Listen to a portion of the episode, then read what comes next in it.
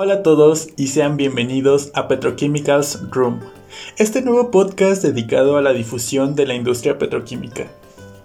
Antes que nada, quiero presentarme. Mi nombre es Fernando Molina, soy ingeniero en petroquímica y me da mucho gusto estar aquí con ustedes. Petrochemicals Room surge con la finalidad de dar a conocer al mundo y conceptualizar qué es la industria petroquímica en donde se encuentran presentes todos estos productos petroquímicos en nuestro día a día. ¿Cuál es su impacto económico, social y ambiental? ¿Cuáles son las empresas que conforman a esta gran industria?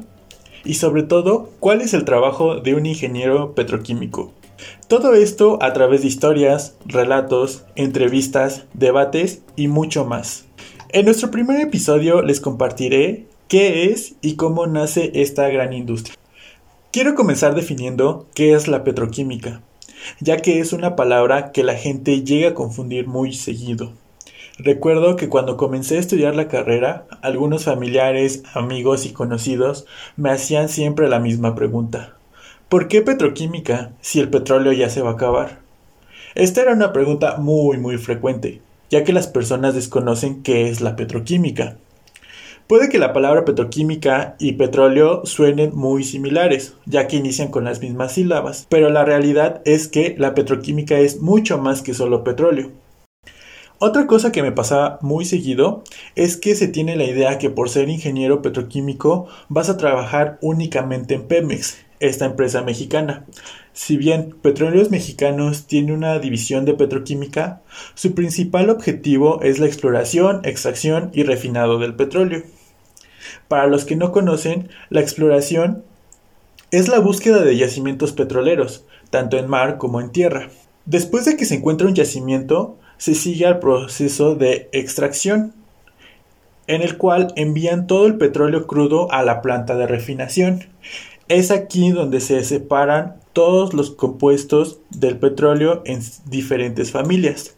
Tenemos los gases de refinería, tenemos las naftas, tenemos el queroseno, el diésel, residuos, entre otros más. Estas son las actividades que en realidad hace la industria petrolera y son muy diferentes a la industria petroquímica. Ahora bien, algunos de los compuestos del refinado del petróleo, como las naftas y el gas natural, se pueden utilizar como materia prima para la industria petroquímica. Pero no solamente se puede trabajar con eso, se puede trabajar con carbón e incluso se ha empezado por trabajar con residuos plásticos como materia prima. Entonces, podemos definir a la petroquímica como la encargada de transformar una gran variedad de hidrocarburos que pueden provenir ya sea de los derivados del petróleo o del gas natural, entre otros, a cualquier producto que contenga en su mayoría carbono o hidrógeno, y los convierte en productos que son utilizados para otras industrias y otros sectores como la agricultura, la construcción, para la industria textil, para la industria automotriz, la farmacéutica, la industria de los plásticos, entre otros muchos más. Pero se preguntarán, ¿qué productos utilizo en nuestro día a día que son fabricados a partir de la petroquímica?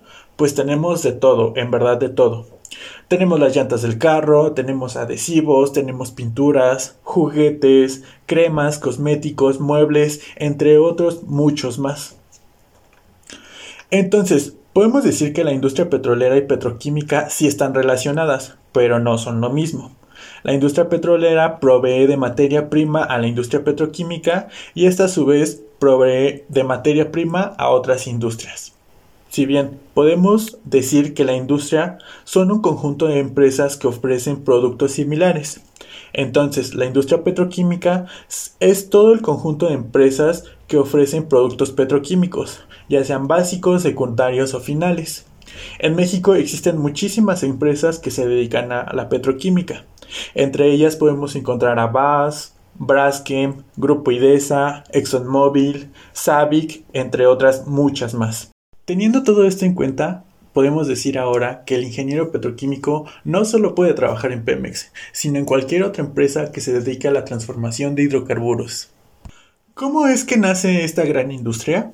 Podemos decir que la industria petroquímica nace en Estados Unidos a finales de 1930 e inicios de 1940, pero sus orígenes se remontan en Europa, específicamente en Alemania, por la década de 1920.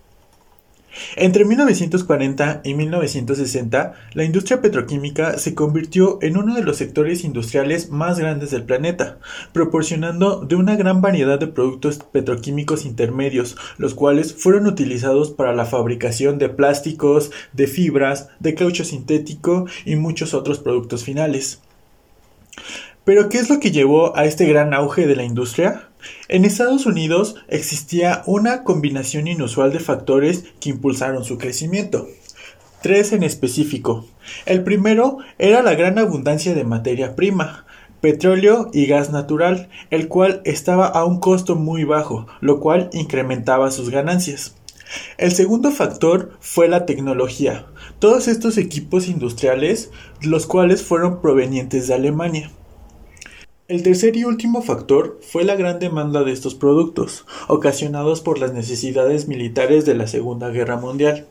Así es, tanto plásticos como fibras y cauchos sintéticos eran utilizados para hacer herramientas, tales como los neumáticos de los carros, los uniformes de los militares, entre otras cosas.